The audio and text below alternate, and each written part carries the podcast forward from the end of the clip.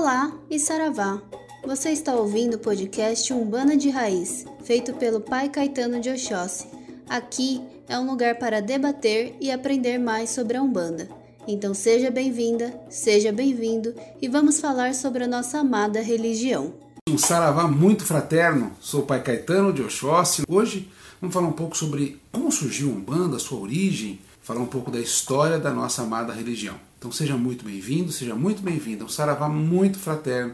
É muito interessante, a gente tem muitas matérias faladas sobre isso, a gente acaba, quando uma história vai passando de um para o outro, ela vai sendo resumida. Daqui a pouco a gente vai ter uma historinha desse tamanho. Mas hoje a nossa intenção é irmos além do que a gente todo mundo já sabe. A gente vai falar o que todo mundo já sabe, né? 1908, Zé de Moraes, mas vamos, vamos quebrar um pouco essa história linear. Vamos brincar um pouco com a história, entender que a história conjunta é um processo de muitas coisas, tá bom? Ela nasceu num dia, num mato de um caboclo. Como é que a gente vai poder pensar? E é importante a gente quebrar algumas coisas que a nossa cabeça tende a querer manter as coisas como se fosse um episódio depois do outro. Então, processos que são juntos, que vão acontecendo, que têm influências milenares, milenares, milenares.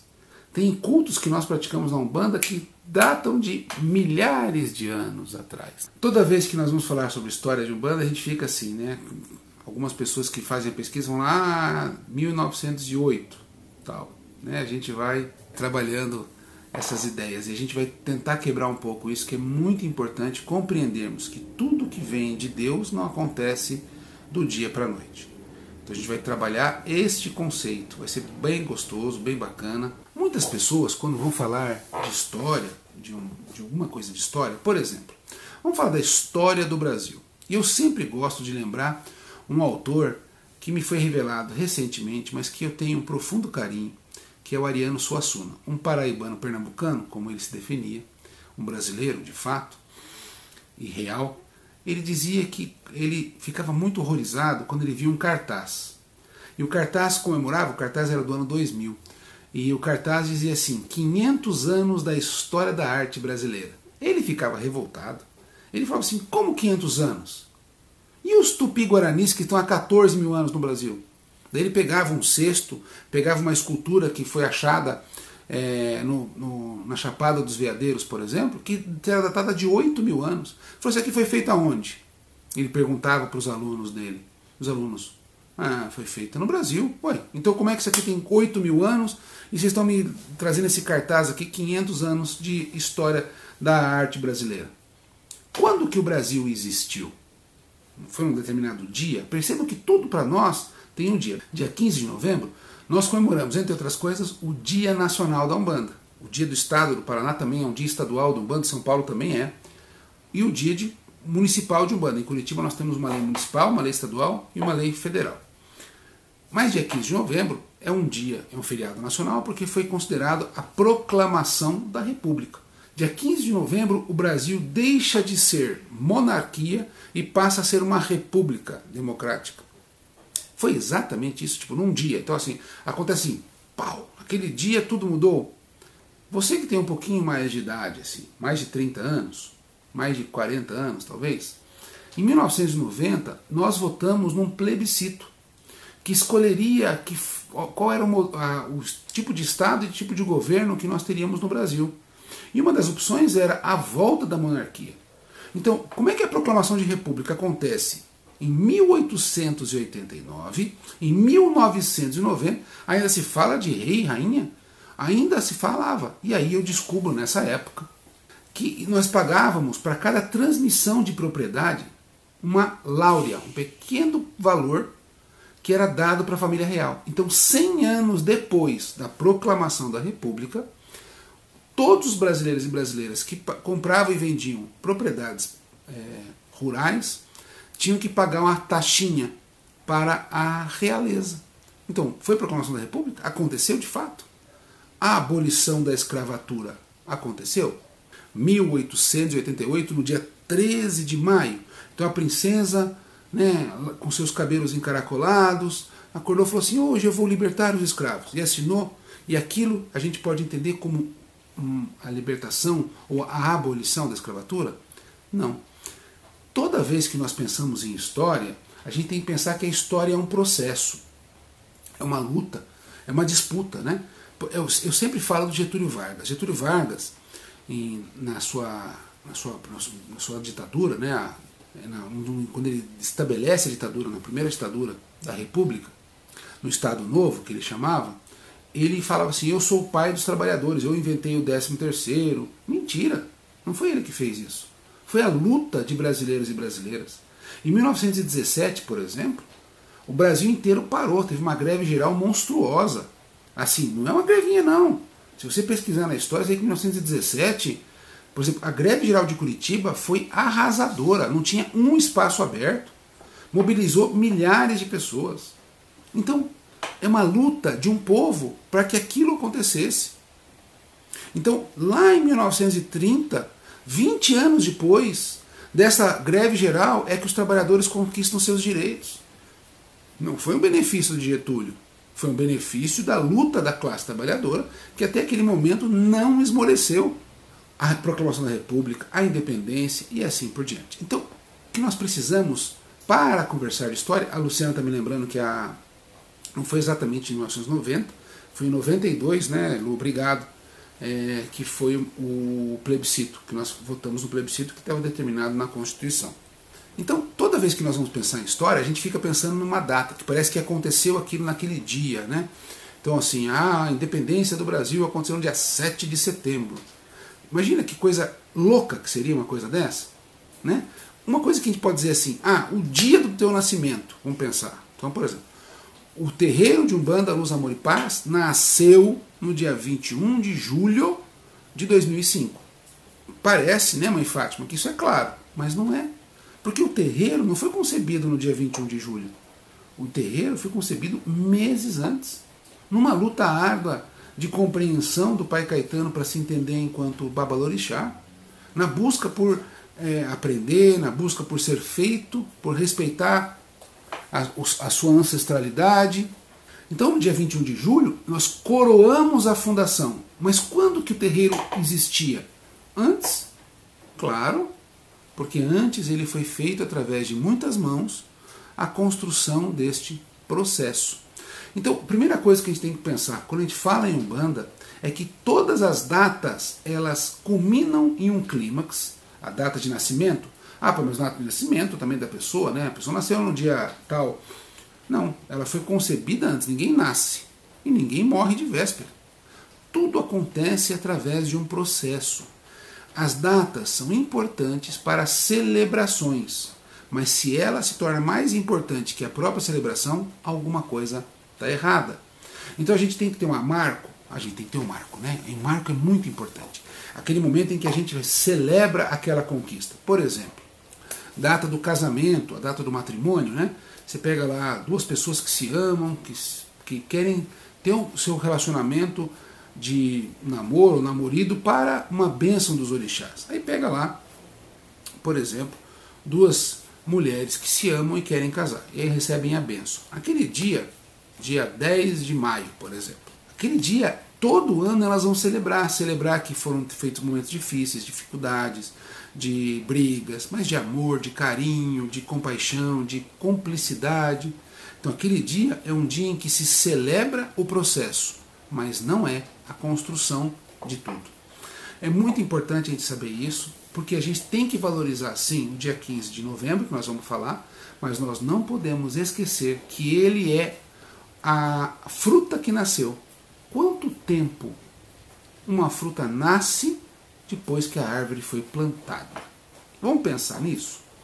Se for uma tamareira, o tamarino, quanto tempo a tâmara demora para dar frutos? A tamareira demora para dar frutos. Quanto tempo? Vocês sabem disso? Hoje em dia tem algumas mutações genéticas que alteraram um pouco o tempo, mas em geral são 100 anos. Então, quando ela der o fruto, você fala assim: nossa, que tâmara docinha! Cheia de suculência. Você está pegando a fruta de uma árvore que foi plantada há 100 anos atrás. A gente pode dizer que aquele dia que você pegou foi o dia em que ela era tamareira, ou ela era tamareira desde a semente de que ela foi plantada. Percebam que há uma diferença. Né? As datas comemorativas de celebração ou de pensamento, elas sempre são na colheita do fruto. Mesmo a morte, né? Nós temos agora, me perdoem, deu uma. No dia 20 de novembro, nós celebramos o Dia Nacional da Consciência Negra. Esse dia foi depois de muitos estudos, décadas de estudo, para saber o dia em que o, Império Português e brasileiro invadiu e matou todos os, os habitantes do Quilombo dos Palmares. É um dia importante. Não é importante? Importante. Mas esse dia traduz tudo? Não. Esta semente está sendo plantada lá de trás. Então, o Dia Nacional da Umbanda, o dia que a Umbanda foi anunciada, é o dia 15 de novembro de 1908? Sim, mas não é a fundação da Umbanda. Então, para a gente começar, a gente não pode esquecer disso, certo? Então, quando nós falamos de Umbanda, a gente tem que começar pelo processo que deu origem a. Essa compreensão de que o dia 15 de novembro é a colheita da fruta, mas não a plantação da semente, ela é muito importante, certo? Toda vez que a gente vai falar de Umbanda, a gente tem que lembrar que a Umbanda começa a nascer muito antes do que a gente pode imaginar. Em recente psicografia, é, o pai Tobias de Guiné, que é um preto velho, é um ancestral de nossa casa, o comandante, o grande sábio, ele fez uma, uma, um livro, um livro é, que está no prelo, ou seja, está sendo trabalhado para ser editado e publicado. É um livro chama-se Minha Casa em Aruanda. Então é um livro que vai contar a história dele, mas ele também é a história da formação da Umbanda no mundo astral. E lá acontece o início da formação da Umbanda pelo, por volta do ano 600. 1300 anos antes do que nós falamos daqui no Brasil. Por que acontece isso? Porque existe uma previsão de eventos, sucessão de eventos, que culminaram em 1908 nessa eclosão do Caboclo das Sete Encruzilhadas que nós vamos falar. Quando a Umbanda nasceu, nós temos alguns ritos dentro da nossa liturgia que remontam a povos originários da África de 6 mil, 7 mil, 8 mil anos atrás.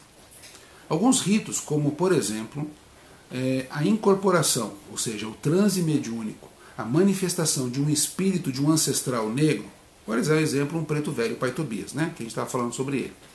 Quando ele incorpora e ele vem falando as coisas que ele fala, esse ato não é um ato da mediunidade prevista ou transcrita por Allan Kardec em 1880. Essa manifestação é uma manifestação comum nos ritos de Angola e Congo-Angola há milhares e milhares de anos.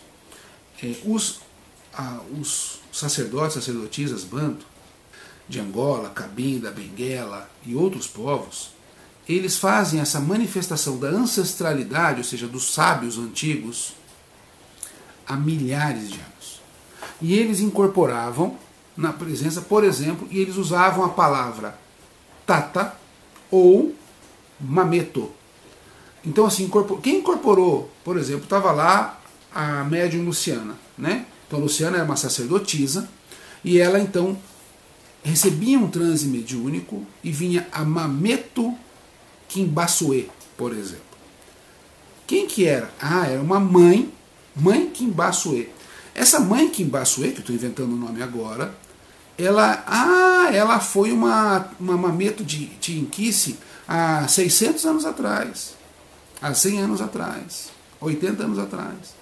Então, quando nós falamos pai Tobias, vô Conrado, tia Maria, mãe Dolores, vó Rita, entre outros, toda vez que nós usamos esses nomes, mãe, pai, tio, tia, vovó, a gente pensa assim, é porque eles são mais velhos, né? A nossa cabeça vai pensar assim, é porque eles são mais velhos. Mas não é. A origem disso está remontando lá aos povos de Angola e do Congo, que há milhares de anos celebravam as incorporações da sua ancestralidade. Então, exatamente, exatamente como acontece hoje, né, num terreiro de Umbanda, por exemplo, eu incorporei o pai Tobias de Guiné. Aquele evento, aquela incorporação, aquele transe mediúnico, é uma reprodução de algo que aconteceu há 4 mil anos atrás, por exemplo, numa aldeia cabinda, na costa de Angola. Olha que coisa mais linda isso, não é maravilhoso? Maravilhoso. Só que também não são só os pretos velhos. Quando nós incorporamos, por exemplo, você vai num terreiro e recebe o caboclo mata virgem. Então há uma incorporação, a manifestação de um índio nativo da terra brasileira.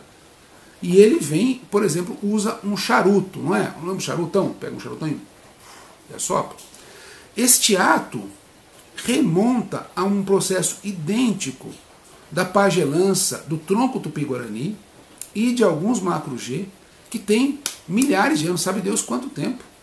Quando nós vamos em casas de oração, eles chamam casas de oração, na maioria das tribos indígenas, o pajé ou o seu sacerdote ou sacerdotisa, eles entram em manifestação de transmediúnico e incorporam um espírito, espírito da floresta, um espírito encantado, ou um espírito de um índio antigo.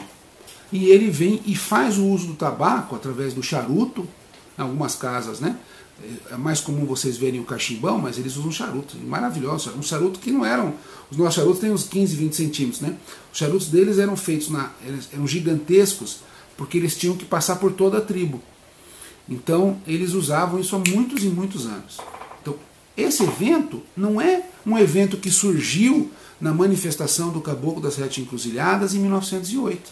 Olha que coisa mais linda, que coisa mais rica, e não é uma invenção do pai Caetano. Né? Eu lembro uma, uma situação em que eu estava conversando com a capitã Yara, se eu não me engano, né, Yara? Não sei se você vai se lembrar.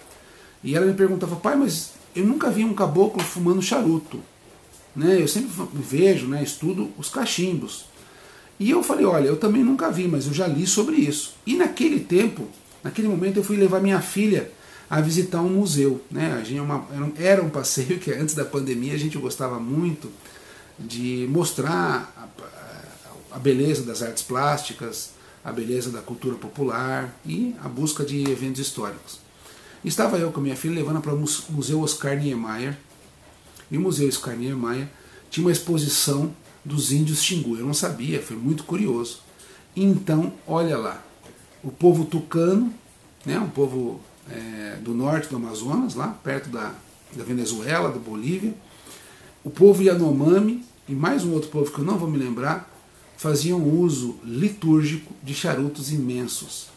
E a forma com que eles estavam fumando, e eles usavam guias, era uma. Se você tirasse uma foto minha e colocasse do lado, você ia falar, esse é um índio branco, porque eu estava exatamente igual a eles. Então aí foi uma coisa muito maravilhosa, porque não só a gente estava buscando, e ali estava a comprovação. E naquele, no processo é,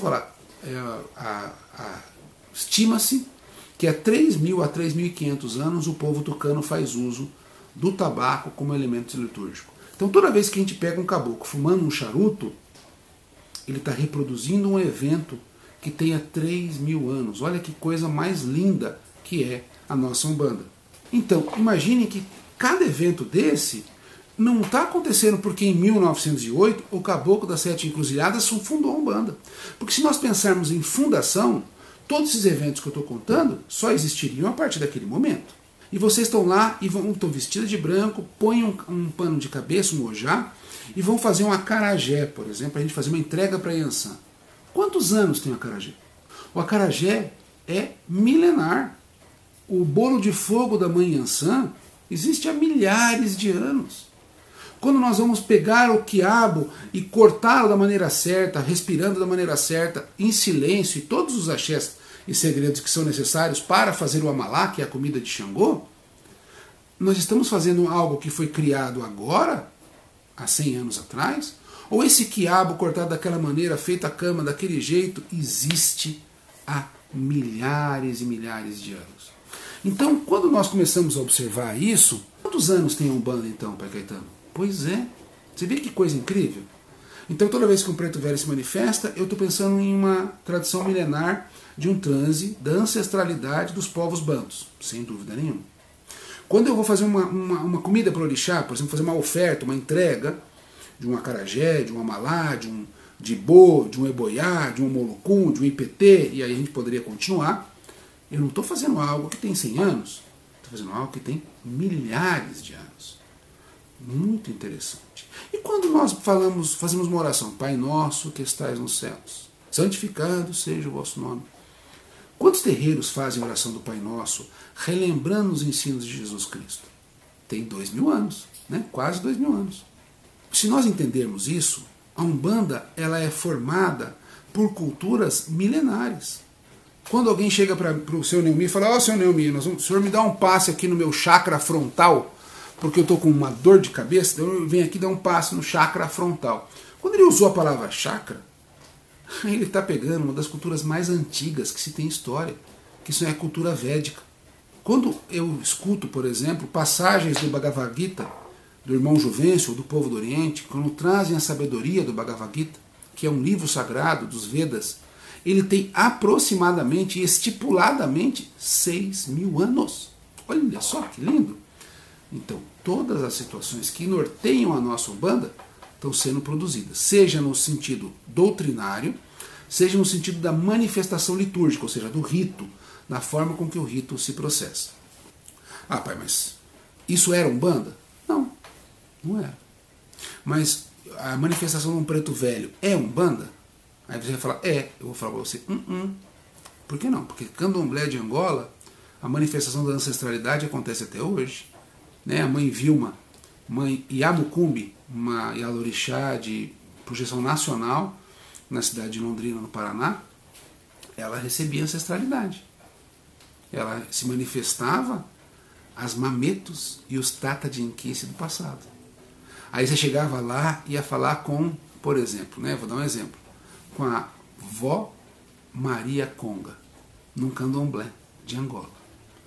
A Cleusa, que é de Campinas, Campinas tem uma das cidades que mais tem candomblé de Angola no Brasil, maior concentração de terreiros de candomblé de Angola, em virtude da migração dos negros de Angola e Congo que estão lá. Você vai encontrar pretos velhos. Não vamos chamar preto velho, mas é um preto velho. É o pai Tobias, é a avó Rita, a avó Chica e assim por diante. Então, é, as manifestações que acontecem são uma reprodução atemporal de eventos que estão há milhares de anos sendo reproduzidos por povos originários da África e das Américas. Certo? Bom, mas ainda a gente poderia entender que isso ainda não é exatamente um banda. Não, não poderia ser exatamente um banda. Entretanto, imagina esse Tata Inquice, lembra aquele que eu falei que incorporou os antepassados? A Mameto que incorporou os antepassados, ela foi sequestrada, violentamente, cruelmente, de uma forma triste, horrível, horripilante, que não deixemos passar essa história nunca adiante. Foi horrível. E ela então é aprisionada, enfiada numa carroça. Essa carroça vai até o litoral, jogada num porão de um navio, pior ainda, com gente que ela nunca viu na frente. Ela olhou, tinha inimigo da sua tribo lá, pessoas que há centenas de anos guerreavam com a sua, com a sua etnia. Chegaram no Brasil, Chegaram no Brasil era jogada no meio de uma casebre sem condição, com sujeira, um, horrível. E lá ela viu uma pessoa diferente, um cabelinho estranho, cortado de forma estranha, a cor da pele era diferente da dela, mas não estou falando do branco, eu estou falando do povo originário, conhecido como indígena ou índio. E ela olha e fala assim: Meu, esse cara fala uma língua totalmente diferente da minha, como é que eu vou me comunicar com ele?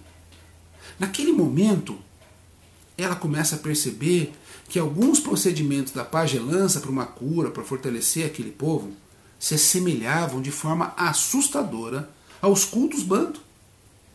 E aquela mameta olha e fala assim: eles estão usando. Você viu lá? Ele pegou umas ervas, ele rezou para pegar. Olha lá, e aqui querer, olha lá. Tirava a folha, olhou para a lua, pegava e macerava as ervas e ela olhava aquilo e falou assim: Cocia o é, cocia orixá. Sem erva não tem orixá, e portanto ele está trabalhando com orixá lá. Será que ele conhece o culto dos orixás, o culto dos inquices? E aí dá um banho, um banho na pessoa. Ela fala assim: O quê? Ah, maci? Então, percebe-se que existiam similaridades ritualísticas na compreensão da força da natureza respeitando-se uma força sagrada superior, que eles chamavam de Olorum, Olodumare, Zambiapung, e as tribos indígenas têm vários nomes para isso. E eles começam então a aproximarem-se para conhecerem o poder das ervas. Qual erva era quente, qual erva era fria, qual erva era boa para isso, para aquilo. Então começa a haver uma troca de experiências entre os povos originários do Brasil e os povos originários da África. Então, negros e índios entrelaçam-se. E junto a isso vem a imposição violenta da Igreja Católica sobre esses povos. E aí começam a introduzir São Sebastião, São Lázaro, São Roque, Nossa Senhora Aparecida, Nossa, não, Nossa Senhora Aparecida não tinha ainda, né? Nossa Senhora da Imaculada Conceição, Santa Bárbara, e assim a gente vai indo. E a rezarem, rezarem joelhados, por exemplo, é, a rezarem assim, a pedirem bênção, uma série de coisas. E eles percebem também que apesar da opressão, aquele homem que estava enfiado na cruz sofreu com o que eles estavam sofrendo. Foram perseguidos, perseguiram ele, sequestraram ele, torturaram ele e depois mataram. Igual acontece com o nosso povo. Então eles não conhecem Jesus. Porque eles estão fazendo aquilo que Jesus sofreu. Nós conhecemos Jesus. E aí a, a aproximação também da figura de Jesus para o povo oprimido que estava na senzala. E é exatamente aí que a gente poderia falar que nasceu a Umbanda. 1580, 1600, entre esse período. Então, no final do século XVI, início do século XVII, é que de fato na Terra, ou seja, na matéria, há a conjunção de fatores que iriam construir o que hoje nós chamamos de Umbanda. Mas já nesse período há manifestações de ancestrais trocados indígenas com negros e negros com indígenas. Então, naquele lá já começa ao que é chamado a Umbanda. E existe um componente muito importante para a gente entender isso. Para os povos de Angola, de Congo, Zâmbia, é, Zimbábue e outras regiões de línguas bantu, o inquice, ou seja, o orixá, eu vou falar orixá para a gente não ficar muita palavra difícil e a pessoa vai se perder, né? O orixá só se manifestava no ancestral da terra. Então, preste bem atenção. Se eu quisesse que Yansan falasse comigo, eu que sou um forasteiro, porque eu vim para cá, eu não sou dessa terra, eu nasci aqui. Eu não vinguei nessa terra, eu vinguei lá, lá do outro lado do mar. Perdi minha mãe Yansan. Olha que cruel que é a escravidão para o povo Angola, hein? Olha que crueldade. Porque ao serem retirados da terra, eles perderam a comunicação com Deus. E aí, que, que a gente vai fazer? Então, vamos fazer amizade com os povos da verdade da terra, que são os indígenas e não os brancos, porque eles também são forasteiros.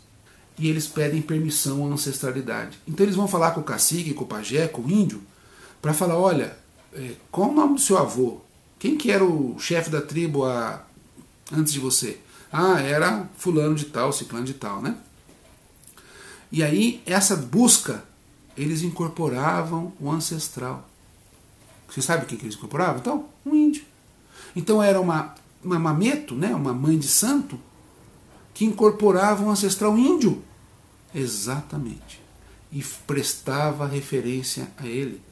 Sua bênção, a sua permissão. Sem o senhor e sem a senhora, eu não me comunico com Deus.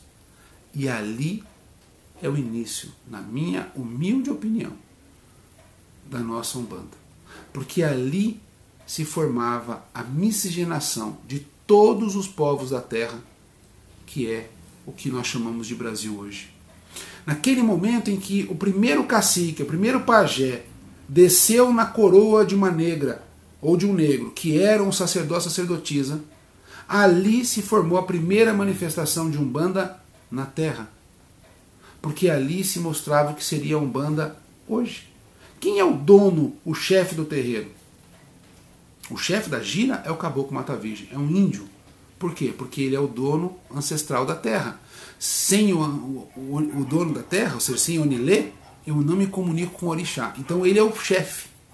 Mas quem que é o sábio que administra, que dita as regras, que faz com que o processo aconteça? Um preto velho. Porque aqui carrega a sabedoria da Umbanda. A Umbanda, por isso, ele é matriz africana.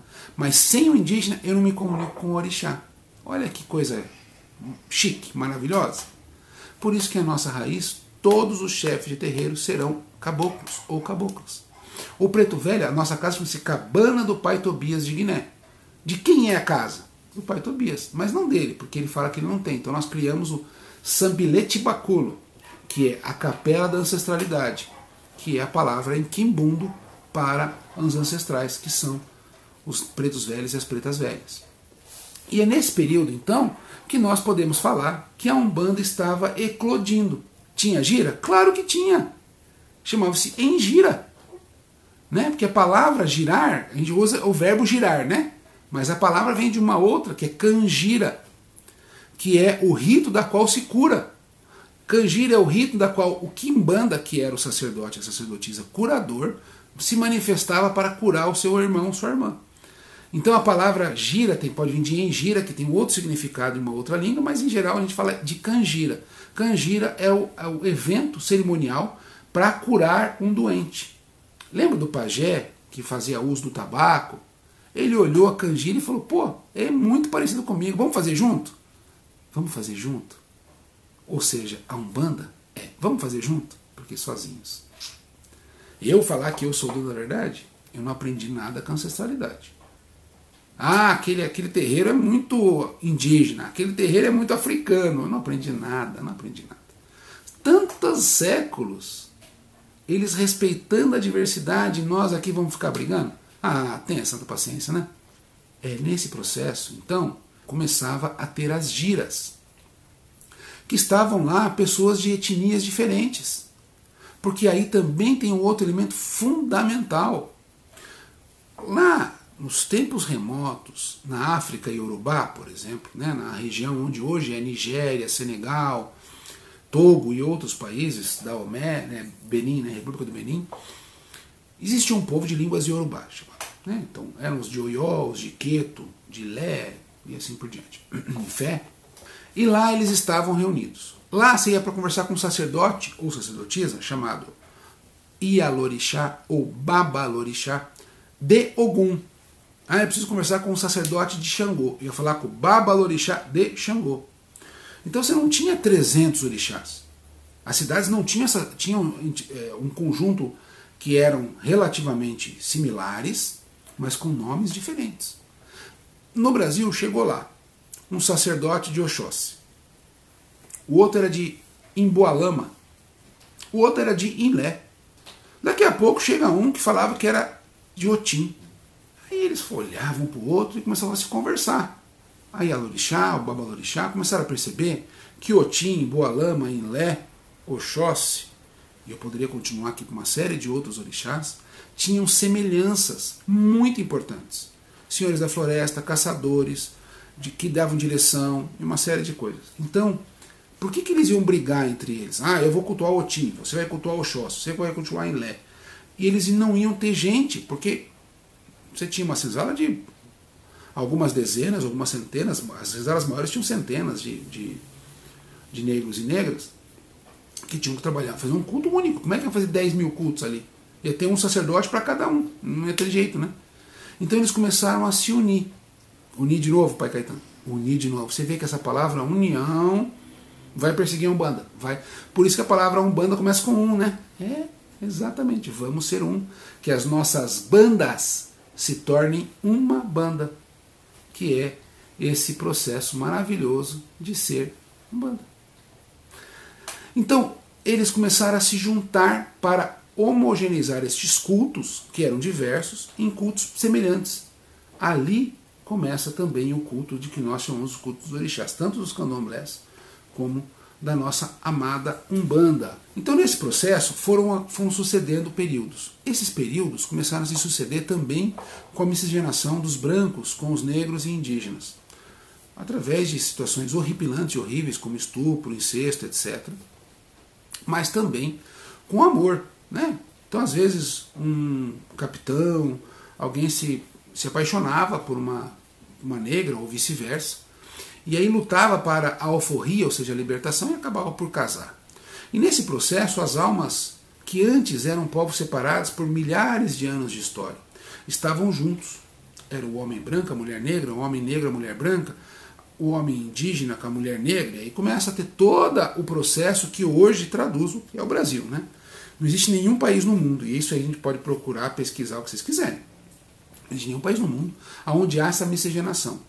Essa miscigenação não acontece só do ponto de vista genético. as encarnações elas aconteciam por povos, né? Então os povos isolados até hoje os espíritos continuam sendo amigos e sistêmicos e vão fazendo. Essa, essa troca de um espírito branco incorporar num, é, encarnar num homem negro, numa mulher negra, ela não era comum, mas no Brasil passa a ser comum, porque eles começam a se relacionar, começam a construir família miscigenada. E a miscigenação acontece no espírito.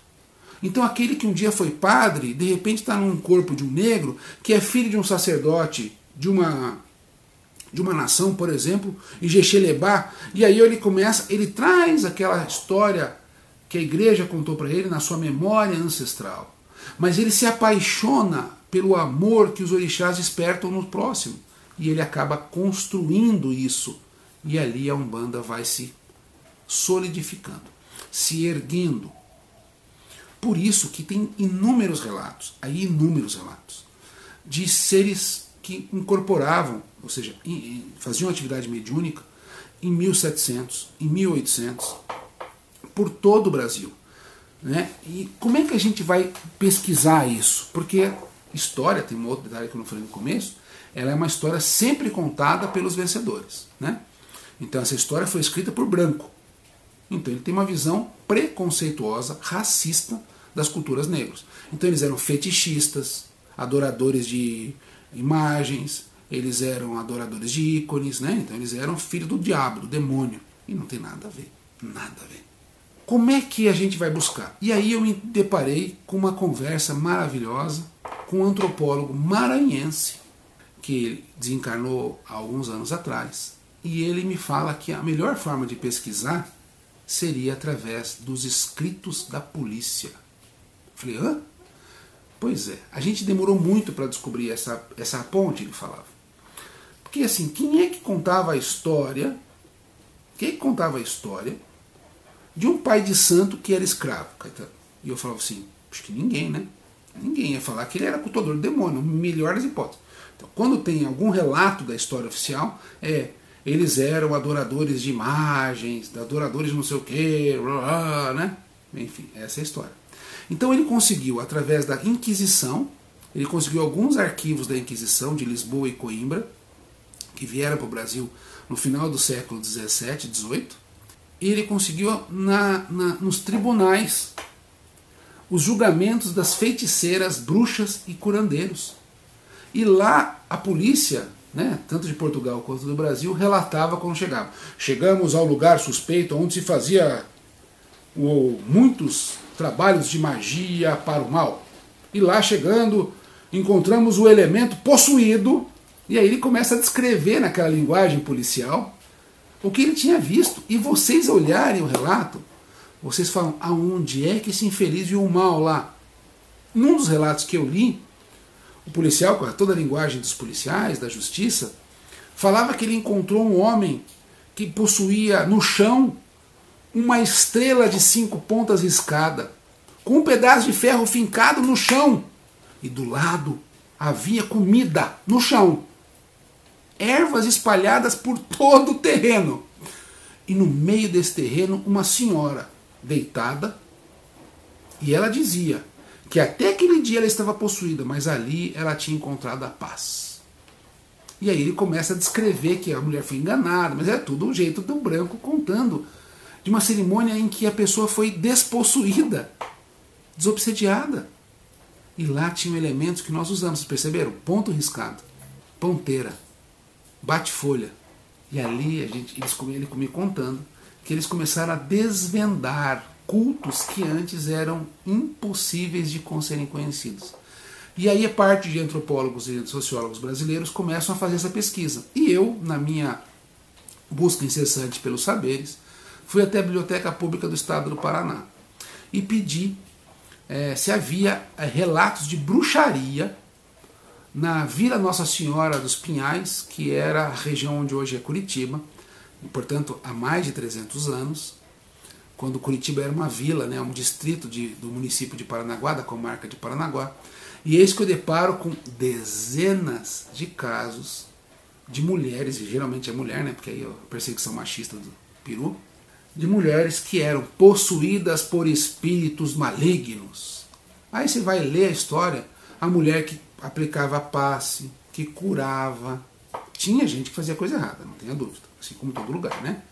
Mas tirando isso, eu me deparei com relatos da Justiça Paranaense, na época província, em que a Vila Nacional dos Pinhais é, prendeu dezenas. Né? Nesse ano que eu pesquisei, se não me engano, foram 17 prisões que foram realizadas. Depois, mais para frente, uma pesquisadora da Universidade Federal do Paraná, se eu não me engano, acabou por tabular. Eu, na minha burrice, não escrevi, não tirei cópia.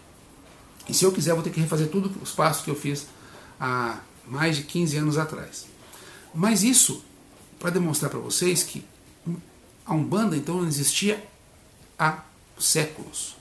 Porque essas bruxas eram, na verdade, em algumas delas, não todas, né, gente, pelo amor de Deus, praticantes de um que a gente poderia chamar de proto-umbanda, ou seja, a umbanda antes da anunciação de Zélio Fernandino de Moraes.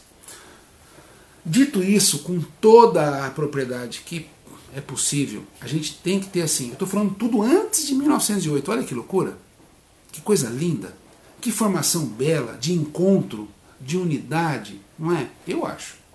Eu sinceramente acho. Vocês perceberam que eu usei a palavra curar muitas vezes? E a gente vai usar mais agora. A Daphne está dizendo assim: li um livro, por exemplo, que.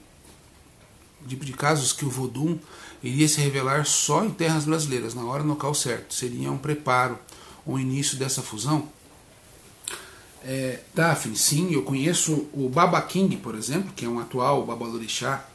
Ele veio da Nigéria, se não me falha a memória, mas é um país africano, vou me lembrar qual, me perdoe. E ele afirma isso, ele veio para cá com a missão porque o orixá se manifestou nele e o orixá disse que só iria né, se manifestar de novo em terras brasileiras. Só iria se manifestar em terras brasileiras. E isso, Daphne, é uma coisa muito interessante e comum, porque se a gente pensar, por exemplo, no Srila Prabhupada, que é o criador do Hare Krishna, por exemplo, né? o Sri, Srila, Srila, Srila é, Prabhupada, ele é um indiano, nascido em Calcutá, se não me falha a memória, e ele recebe uma visão de Krishna, e Krishna fala, você tem que ir para o Ocidente. Então ele vai para os Estados Unidos e funda a Sociedade Internacional Hare Krishna, que não vou lembrar o nome é, em inglês. A mesma coisa acontece com o Paramansa Yogananda, que é o fundador do Kriya Yoga. Ele, com uns 21 anos, se não me falha a memória, ele recebe uma visão do mestre desencarnado, ele, o guru, e fala: aqui você não é o teu lugar, você tem que ir para lá, porque só lá que você vai compreender o que é o yoga de verdade. E eu já escutei os relatos de pais de santo e mães de santo da África que vieram para o Brasil porque o orixá mandou que eles buscassem, inclusive, a origem do orixá, porque em alguns cultos foram perdidos na África pela violência do homem europeu. E alguns cultos estão resgatados aqui. Tanto é, Daphne, que a Mãe Senhora, que é uma terceira Elorixá do, do Gantuá, ela foi convidada pelo governo senegalês, se não me falha a memória, de novo, é, a ir para a África. E quando ela chega lá, eles estão falando em Yorubá, cantando para Yorubá, e ela começa a cantar para Oxum. Então você imagina, a Mãe Senhora, ela já era uma senhora, né, não só o nome, e ela começa a cantar para Oxum para o povo iorubá que cultuava Oxum tradicionalmente há milhares de anos. E como ela começa a cantar, eles param, deitam no chão e começam a chorar, porque ela trouxe cantigas que eles não conheciam mais. Tinham cantigas que eles conheciam, dividiram com ela, né? outras que ela não conhecia, mas ela levou uma porção de formas de cultuar Oxum que eles já tinham perdido. Então, é, o vai e vem é, é muito, muito lindo, né? Existe alguma literatura sobre a proto-umbanda que eu acabei de dizer? Eu não sei se existe, Cris. Existe hoje uma busca incessante por diversos babas e alorixás nessa construção é, da compreensão do que eu estou falando. Eu nunca achei em livro nenhum. Né? Existem alguns livros de Umbanda, de história de Umbanda, que, que fazem um trabalho muito sério. Né? Esse é um deles, é do pai Diamantino Trindade. O pai Diamantino Trindade de uma tradição esotérica, ele é um antropólogo, ele se dedica né, à construção da história. Aqui ele fala um pouco sobre anterioridade. É, o, o, Alexandre Comino, o pai Alexandre Comino, tem um livro chamado História de Umbanda, também ele se dedicou profundamente a um trabalho extremamente sério e bacana ele também tem buscado, através dos cultos de Calundu e de outros, essa proto-umbanda, mas que eu saiba, não tem, não tem livro, não. A continuação desse tema você encontra no nosso próximo episódio. Até lá! Esse foi o podcast Umbanda de Raiz. Comentários, sugestões, críticas, nos mande uma mensagem e aproveite para seguir nossas redes sociais que estão na descrição. Axé!